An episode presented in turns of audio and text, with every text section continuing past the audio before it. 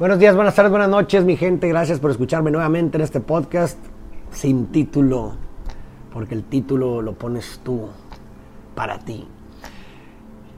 Espero que el episodio anterior les haya, les haya gustado. Gracias por sus comentarios, por compartir. Si no te has suscrito al canal, te invito a que te suscribas si lo crees conveniente, si te aporta. Si no, no te preocupes, no pasa absolutamente nada. El día de hoy vamos a hablar de un tema muy interesante sobre los sueños sobre los sueños desde una perspectiva psicoanalítica, desde Freud, eh, porque es sumamente interesante y son preguntas que constantemente me hacen y pues bueno, creo que es conveniente tal vez hacer un episodio como este para explicar un poquito desde una perspectiva psicoanalítica cómo, qué son los sueños, qué representan, qué se trabaja ahí, qué se interpreta, etcétera, etcétera. Recordemos que para Freud el aparato psíquico se dividía en consciente, preconsciente e inconsciente. Y dentro del contenido que le parecía reprobable a la conciencia se censuraba y pasaba al inconsciente reprimido. Y mientras hay conciencia, Freud decía que hay una especie de censura, que la conciencia a toda costa trata de evitar que ese contenido salga a la luz porque pudiera ser demoledor o pudiera desestabilizar a la persona, si así lo quieres ver. Entonces, para Freud, ¿qué pasa en el sueño? Que cuando uno duerme, la conciencia baja sus defensas. Y cuando la conciencia baja sus defensas, entonces el inconsciente empieza a surgir. Y a través de un mensaje encriptado,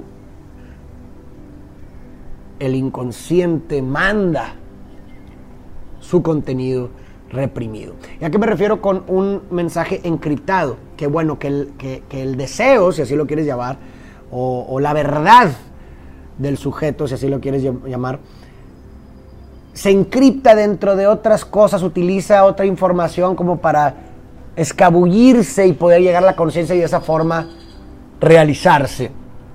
Por eso el sueño es la vía regia del inconsciente, porque el sueño es abstracto, si te pones a pensar en algunos sueños que has tenido, pues de pronto no entiendes absolutamente nada.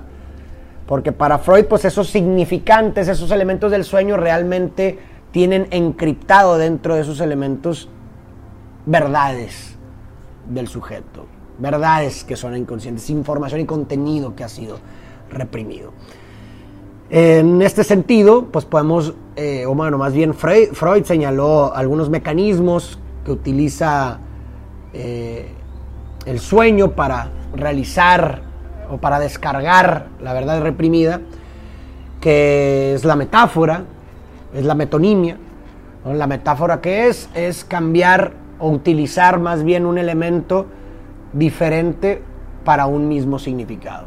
Por ejemplo, en lugar de decir eh, me sentí, me siento mal, puedo decir me sentí como si me hubieran cortado un brazo. El significante es diferente, pero trato de decir exactamente lo mismo, ¿no? es una sustitución de significantes para tratar de decir el mismo significado. Entonces, para Freud el sueño está lleno de eso. Y también digo, a ver, pues este tipo de cosas también son traducibles en, en otros tipos de teorías, ¿no? O sea, pudiéramos eh, establecer o otras teorías establecen que lo que pasa eh, en el sueño, que pues vemos información muy abstracta, es que pues bueno, como estamos dormidos y la conciencia está debilitada, pues asimismo los vínculos asociativos también están debilitados. Entonces para tratar de hacerle sentido a algo, pues bueno, como los vínculos asociativos están debilitados, pues trata de, imagínate ahí un vínculo débil, pues agarra algo que se asemeja a este significado y lo pone como un elemento que surge en el sueño. En fin, sigamos con la teoría psicoanalítica. Entonces, para Freud, insisto, el sueño es la vía regia inconsciente. Y en su libro, que se lo recomiendo bastante, que es La interpretación de los sueños, en donde viene prácticamente toda esta información, pues eh, prácticamente se, se, se pone en manifiesto que lo que dice eh, o más bien eh, lo que dice más lo que el soñante dice del sueño que el sueño per se, si así lo quieres ver. O sea, los sueños realmente, el significado de los sueños no, no es que sean literales. Si venimos diciendo que los mecanismos que se utilizan en el sueño son metáforas y metonimias, pues realmente es que el significado pues no está ahí literal, sino que está sujeto a lo que para el soñante representa lo que ha soñado. Por eso en una terapia psicoanalítica, pues bueno, a, la hora de tratar de interpretar un sueño, pues se, eh, más que nada o, lo, más importante no es tanto lo que el analista diga del sueño, sino más bien que primero el soñante hable de su sueño. ¿Y qué representa para él el sueño? Y los elementos, hacer hincapié en ciertos elementos. Y ya con esa información le sirve al analista para poder llegar a otras interpretaciones. Entonces, pues eh, como decimos, hay metáforas, por consecuencia hay muchos simbolismos. Y les voy a poner un ejemplo de un caso que vi en un máster que tomé em, para que se den una idea de todo esto que estamos hablando ya de forma tangible. Había una persona que fue a un análisis y pues bueno, un poquito el historial de la persona. Era una persona que le aterraba por alguna razón el ser papá. Le causaba muchísima ansiedad el hecho de la posibilidad de ser papá. Y pues bueno, tratando de, después de diversas sesiones y ya la información que tenía el analista, de pronto llega una vez en la que presenta el siguiente sueño, en donde sueña con una empanada. La persona sueña con una empanada, literalmente, una empanada de esas que se comen. Y pues a la hora de que el soñante empieza a hablar de su sueño, empieza a hablar de que, pues bueno, que él en su papá no había encontrado nada y de cierta forma pudiera decir que tenía el miedo de que su hijo, así como él no encontró nada en su papá, su hijo tampoco encontrará nada en él. Y si se fijan en el simbolismo de la empanada, lo que representa en ese sentido la empanada está en el nombre, empanada. Es decir, en papá nada, en papá no encontré nada. Y es ahí donde estaba la raíz o la causa de su ansiedad y su miedo que no podía razonar. Él tenía el miedo de ser lo mismo para su hijo. Lo mismo que su papá fue, él serlo para su hijo, que no encuentren nada. Y desde una perspectiva psicoanalítica, insisto, pues ahí el mensaje está encriptado, se encriptó en una empanada. Dentro de una empanada de esas que se comen, se encriptó la verdad del sujeto, la verdad inconsciente, la verdad reprimida.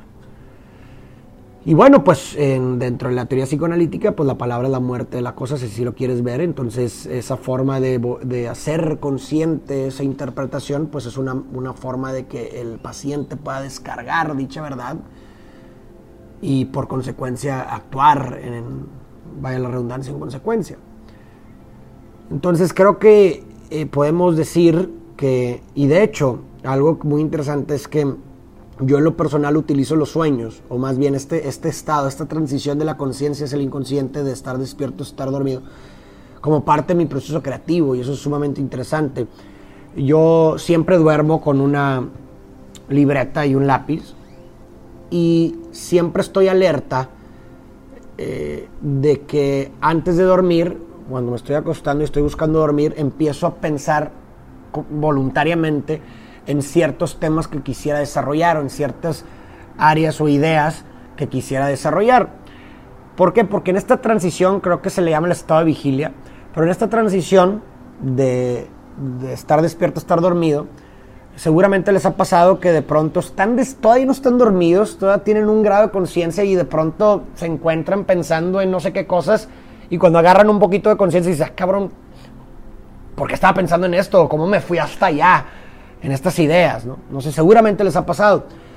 Entonces, voluntariamente, como lo trato de hackear, es que cuando me estoy durmiendo, naturalmente estoy pensando en un tema que quiero desarrollar o sobre, o sobre el cual quiero escribir. Y de pronto, cuando mi conciencia se está debilitando poco a poco, pero aún estoy un poco consciente, ¿qué pasa? Que mi inconsciente empieza a surgir.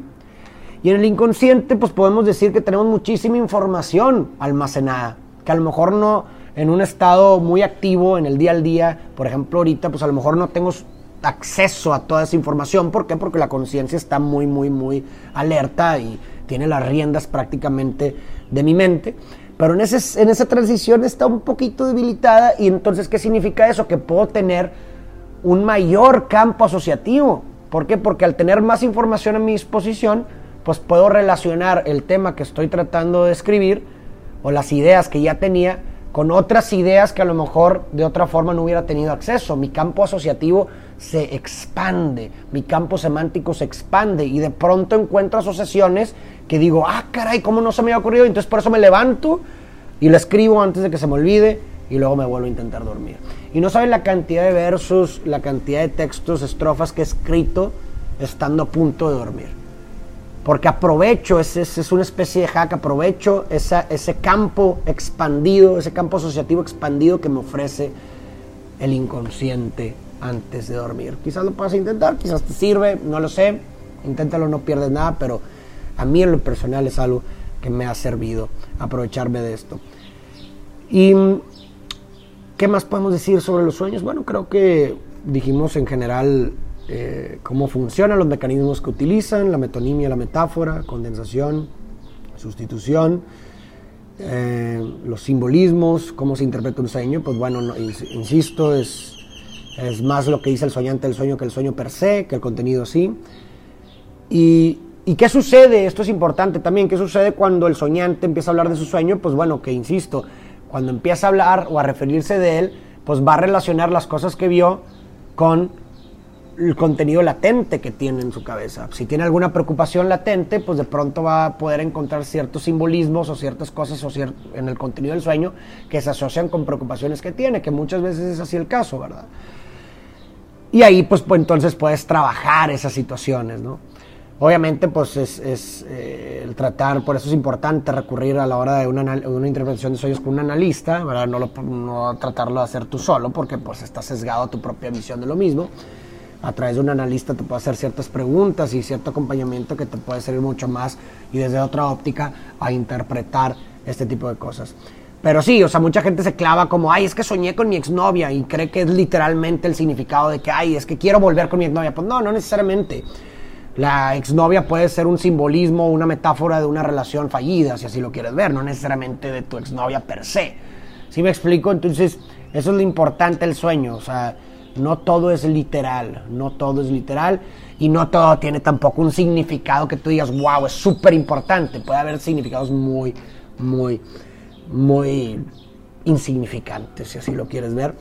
Me recuerda también al libro El hombre busca el sentido, que lo habíamos comentado hace como dos episodios, no recuerdo, en donde Víctor Frankl hace mención de que los sueños de las personas empezaron a ser, eh, ya ahí en el campo de concentración, pues de pronto los sueños empezaron a ser sobre comer caviar y un pastel enorme, ¿no? Porque, bueno, pues son deseos que tienen las personas ahí que están prácticamente privadas de todo eso, ya están en un grado, en un estado prácticamente de supervivencia básica.